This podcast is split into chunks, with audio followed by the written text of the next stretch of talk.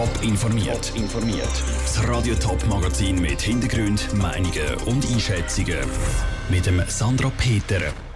Was die Verantwortlichen von der Raiffeisenbank über den grossen Verlust wegen der Affäre Vinzenz sagen und warum Experten für Großbritannien schwarz sehen wegen Brexit, das sind zwei von den Themen im Top informiert. Die Affäre um den ehemaligen Chef Pierin Vinzenz hat voll eingeschlagen bei der Raiffeisenbank. Der Gewinn ist um fast 400 Millionen Franken gesunken, also um 40 Prozent. Die Verantwortlichen der Raiffeisen informieren in diesen Minuten an einer Medienkonferenz in Zürich über diese Zahlen. Für uns mit dabei ist der Lukas Lippert. Was ist denn jetzt rausgekommen, gerade auch in Bezug zu der Aufarbeitung der Vinzenz-Affäre? Also das erste Mal ist zu sagen, dass das Medieninteresse riesig war. Die Affäre Vinzenz hat also immer noch Strahlkraft. Der Verwaltungsratspräsident Guy Lachapelle hat gesagt, dass die Vergangenheit jetzt abgeschlossen sei und dass man darum jetzt auch mit dem tiefen Jahresgewinn ein realistisches finanzielles Bild von Raiffeisen hat zeichnen Interessant ist aber, dass die Affäre Vinzenz gleich auch in den Banken Auswirkungen gehabt hat. So hat der Chef der Raiffeisen Rigi gesagt, dass das Vertrauen der Kunden gelitten hätte. Das hat auch bei Ihnen Auswirkungen auf das Geschäftsjahr. Bis jetzt hat man eigentlich immer davon geredet, dass der Raiffeisen Schweiz nur betroffen ist. Die Verantwortlichen haben ja sehr lang und ausführlich informiert. Ähm, wie geht es denn jetzt weiter mit der Raiffeisenbank?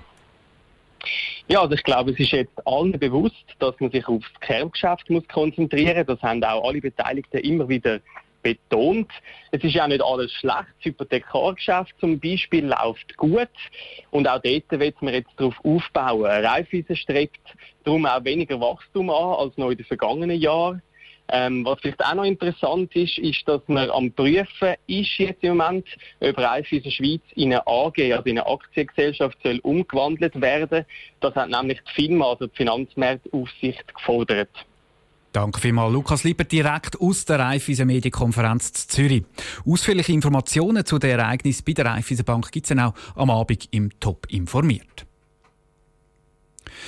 Am Bahnhof, auf der Seite der Straße oder im Internet, die Werbung von Politikern und Politikerinnen sind überall im Kanton Appenzell-Ausserrhoden zu finden. Am 17. März sind Gesamterneuerungswahlen. Das Ausserrhoder Stimmvolk wählt dann den Kantonsrat neu. Elena Oberholzer. Im Kantonsrat vom Appenzell Ausserrhoden gibt es 65 Sitze. Die werden immer wieder neu proportional auf die Bevölkerungsanzahl der 20 Gemeinden verteilt. Aktuell besetzt die FDP über ein Drittel von diesen Sitzen, gefolgt von der Partei Unabhängige, kurz PU, und der SVP. Bei den letzten Wahlen war die SVP die grosse Gewinnerin. Drei Sitze hat sie dazu gewinnen. Die Partei will sich aber nicht auf den Lorbeeren ausruhen, sondern will auch dieses Jahr wieder zulegen, sagt Ausserrhoder SVP-Präsident Annik Folger. Wir haben immer das Ziel, um einen Sitz mehr zu erobern. In Herisau sieht es, glaube ich, gut aus. Herisau hat dieses Jahr einen Sitz mehr. Das könnte vergeben im Kantonsrat. Entsprechend ist auch der Anspruch da, dass die SVP Herisau einen Sitz mehr holen kann. Herisau drum? Weil die Gemeinde neu einen Sitz mehr hat. Auf Kosten von Lutzenberg, wo einer muss abgeben weil sich dort die Bevölkerung verändert hat. Der Sitz zu Lutzenberg hat bis jetzt der PU gehört. Darum wollen auch sie die Herisau angreifen. Bis jetzt haben sie niemand zu Herisau im Kantonsrat. Das sollte sich bei diesen Wahlen aber ändern, betont der Vizepräsident der PU, der Stefan Wüttrich. Auf der Suche nach diesen Kandidaten hat sich einfach auch gezeigt, dass ein Haufen politwillige Menschen herum sind, die sich aber nicht an eine Partei anschliessen nach einem Parteiprogramm abstimmen müssen.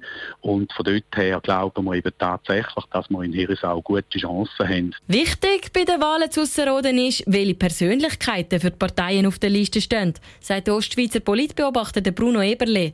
Er glaubt, dass bei diesen zwei Parteien die PU momentan in einem besseren Zustand ist als die SVP. Dort äh, muss man eher erwarten, dass sie ihre Stimmenzahl vielleicht kann heben oder vielleicht sogar ein bisschen verlieren. Und wenn man auch die letzten Wahlen anschaut, da haben unabhängige Listen eigentlich eine gute Zeit.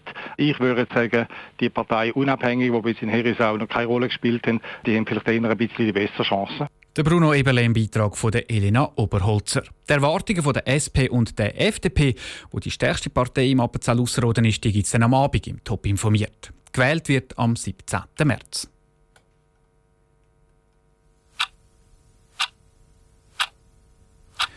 Die Uhr tickt zu Großbritannien. Noch genau vier Wochen bis zum Brexit. Und bis jetzt ist noch alles völlig unklar. Tritt Großbritannien ohne Abkommen aus der EU aus? Wird der Brexit gegen Hindern verschoben? Oder gibt es vielleicht sogar eine zweite Volksabstimmung über den Brexit? Was in den nächsten vier Wochen passiert und ob in London bald Weltuntergangsstimmung herrscht, Zara Frattaroli hat bei Michael Hahn nachgefragt. Er ist Europarechtsprofessor an der Uni Bern. Es wird ja momentan ganz ernsthaft im Vereinigten Königreich alles diskutiert, vom Bleiben in der Europäischen Union äh, hin zu einem Hard Brexit und der Versuch von Theresa May, eine Lösung herbeizuführen, wird in der Art und Weise, wie es vorgeschlagen ist, im Parlament von niemandem gutiert. Sie haben gerade angesprochen, es gibt eben das Abkommen, das man ja mal ausgehandelt hat zwischen der EU und Großbritannien. Glauben mhm. Sie, dass das Abkommen noch so kann weiterentwickelt werden kann, dass es bereit ist in vier Wochen für einen geordneten Brexit? Das ist ausgeschlossen. Also die Europäer sagen auch, sie sehen keine Veranlassung, über dieses Abkommen neu zu verhandeln.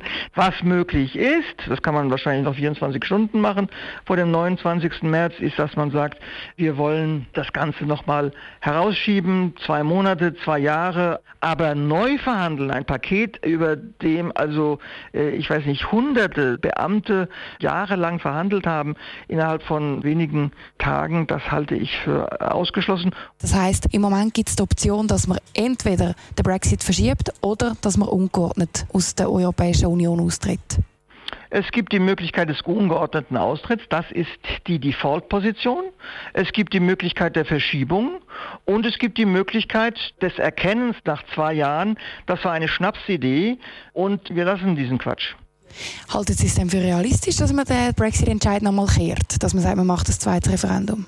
Ich halte es nicht für wahrscheinlich, aber ich halte es wirklich möglich. Also es gibt genug Leute, und zwar sowohl bei den Konservativen wie beim Labour, die das Ganze für Irrsinn halten.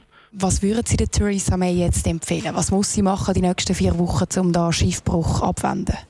Ich glaube, sie wird in jedem Fall persönlichen Schiffbruch erleiden, denn sie hat ganz schwere Fehler gemacht am Anfang. Ich glaube, das Beste, was, was sie äh, tun könnte, wäre in der Tat, ihrer Bevölkerung reinen Wein einzuschenken. Bis heute hat sie gesagt, äh, wir, wir kriegen das noch hin. Äh, und das ist doch erstaunlich. Heute ist der 1. März. Der Michael Hahn im Gespräch mit der Sarah Frattaroli. Der Brexit der ist dann eben am 29. März, also ganz genau wie vier Wochen. Die Schweiz die ist übrigens vorbereitet.